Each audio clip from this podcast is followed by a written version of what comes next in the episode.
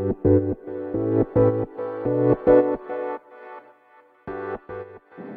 い、皆様こんばんは、アラチェです。このチャンネルでは、見習いこんまり流片付けコンサルタントである私が、もっと片付けがしたくなる、そんな理由について話しているチャンネルでございます。ということで本日も皆様お疲れ様でした。もし、あの、このチャンネル気になる方いらっしゃったらですね、ぜひぜひチャンネルフォローしていただけるととっても嬉しいです。ということで本題なんですけれど、今日のテーマはですね、好きなことだけすればいいというテーマで話していきたいと思います。で、どこぞの YouTuber みたいな感じになってしまうんですが、好きなこととか楽しいことをとことんやりましょうっていう話について説明させてください。というのもですね、この、こんまり流片付けのもう基本中の基本なんですが、もう自分がときめくものを残すっていう片付けの仕方なんです。なので、捨てるものを選ぶんじゃなくって、好きなものを選ぶ。好きなものを残すっていう風な考え方なんですね。で、今日のテーマは、物理的な片付けというよりかは、えーと、物質のない、例えば頭の中だったりとか、仕事だったり、人間関係っていうところになってきてしまうかなとは思うんですけれど、どういうことかというとですね、何事も好きなものを選んでいきましょうっていう話です。で、どうしてこんなことを言うのかというとですね、私も実際にいろいろ体験して、好きなものしか究極のところ長く続かないんです。長く続かないとどうなるかというと、結果が出ないですし、努力もできないですし、どんなことも経験値の積み重ねがとても大事だと思うんですね。けれど、自分が心から楽しいと思えることでないと、長く続けることができない分、経験値だったりとか、知識っていうのが、好きな人に比べてですね、劣ってしまうんじゃないかなっていうふうに思います。というのも、例えば最近の私の例で言うと、それこそもう頑張って努力して人に話しかけようとか、人と出会おうとか、そういうことをたくさん試していました。もう本当にたくさんの人に私を知ってもらおうと思って、ちょこちょこいろんなところに顔を出そうっていうふうに思っていたんですけれど、これがですね、実際やってみると本当に苦しいんです。もちろんその場では楽しいんですけれど、どうして私こんなに辛いんだろう。どうしてこんなに心臓がドキドキするんだろうっていうふうに思ってしまったんですね。で、一方で、隣にいる人はすごく楽しそうにしている。こういう場、交流の場だったりとかに対してすごくポジティブなイメージを持たれてるなぁなんて思ったんです。で、そこで気づいたのが、根本的に好みが違うんだっていうところに行き着きました。で、要するに、好きじゃないことと好きなこと。これ、どちらもそうなんですけれど、続けたとするじゃないですか。確かに知識がついて経験値も上がっていくと思うんですが、人に比べて好きじゃないのに頑張っている人と好きでさらに頑張ってる人、比べたら、絶対に好きで頑張ってる人の方が、経験値だったり知識っていうのは貪欲なはずなので、どんどんどんどん進んでいくんですよ。一方で、好きじゃないのに頑張ってしまっていると、好きじゃないがためにもっとやりたいとか、貪欲になれないので、好きな人と比べると、やはり劣ってしまうように感じます。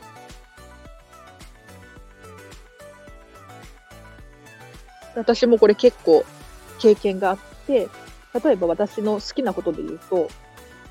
ちょっと恥ずかしいですけど、スプラトゥーンが大好きなんですね。でもう今やめちゃったんですけれど、もう去年かな、スプラトゥーン2めちゃめちゃハマっていって、ずっとやってたんですよ。で、もう恥ずかしい話、多分一日中やってた時がありました。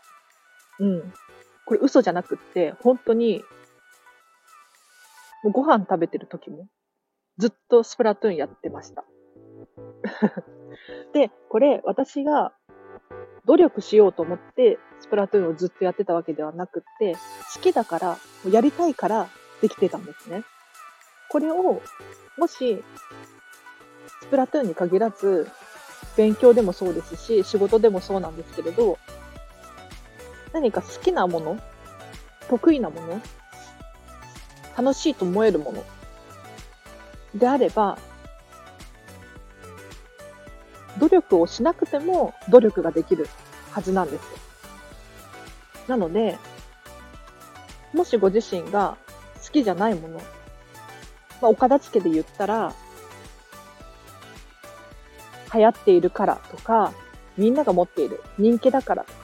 これを持ってるのが当たり前だから、なんていう理由で物質あるものを持ってしまう。とですね、いずれどこかで自分ってこれでいいんだっけ？ご自身のあたりを見渡して、自分が持っている持ち物に対して、これでいいんだっけ？っていうふうに思う時が来てしまうと思うんですよ。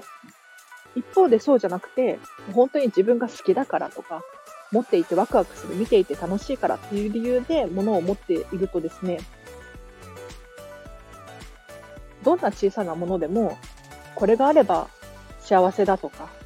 これがあればハッピーにいられるっていうふうに思えてくるんです。なので、岡田付けに関してもそうなんですけれど、お仕事だったり、人間関係だったり、頭の中、思考とかもそうなんですが、好きなもの、得意なものでも、楽しいと思えるものをぜひぜひ選んでいっていただきたいななんて思います。ということで本日はここまでにします。えっ、ー、と、今日の合わせて聞きたいなんですが、先日、えっ、ー、と、片付けが終わると不思議な縁がやってくるというテーマで話した回があるので、こちらをリンク貼っとくので気になる方いたらチェックしていただきたいななんて思います。で、これどういう話なのかというとですね、今日の話にも少し通ずるところがあって、片付けをし終わるっていうと、どういう状態かというとですね、自分が好きなもの、自分がときめくものが身の回りにたくさんあるっていう状態になります。で、これによって、不思議といい縁がやってくるななんて私は感じてます。というのも、例えば、先ほどの例で言うと、私ずっとスプラトゥーンをやっていたじゃないですか。要するに、スプラトゥーンを好きな人とだったら話が合うはずなんですよ。なので、自分の好きをこう突き詰めていくと、必ずどこかでそれを見ている人に出会うと思うんです。なので、趣味とか仕事とかもそうなんですけれど、自分が好きなものを好きな人がどこかにいると思うので、もし、あの、詳しく知りたい方いたらですね、えっ、ー、と、リンク貼っておきますので、チェックしていただきたいなと思います。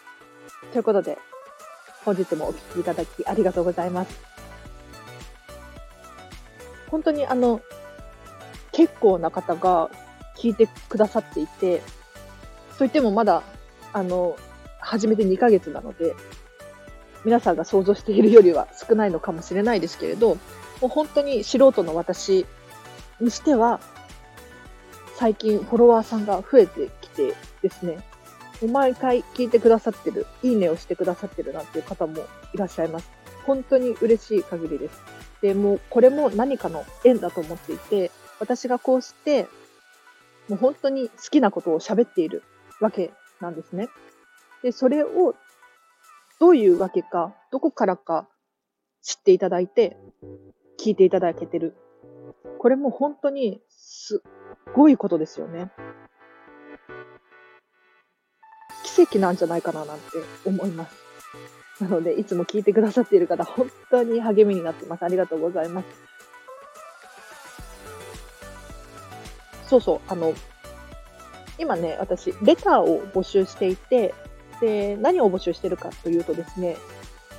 今私が見習いこんまり流片付けコンサルタントなので、ちょっとこんまりメソッドについては質問に答えることができないのですが、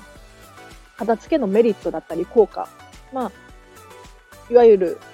本だったり、オンラインサロンだったり、いろんなところから私が日々情報収集している中で、だかこれって片付けでどういう効果がありますかとか、お金が増えるってどういうことですかとか、そういう質問であれば答えられますので、ぜひぜひ気になることがありましたら、ご遠慮なさらずにですね、もう私も答えたい、私自身の経験値にもなるので、よかったら、レターもお待ちしております。ということで、ちょっと雑談が長くなりましたが、本日は以上にします。では皆様、今日もお聴きいただき本当にありがとうございます。明日もハッピーな一日を過ごしましょう。あらちでした。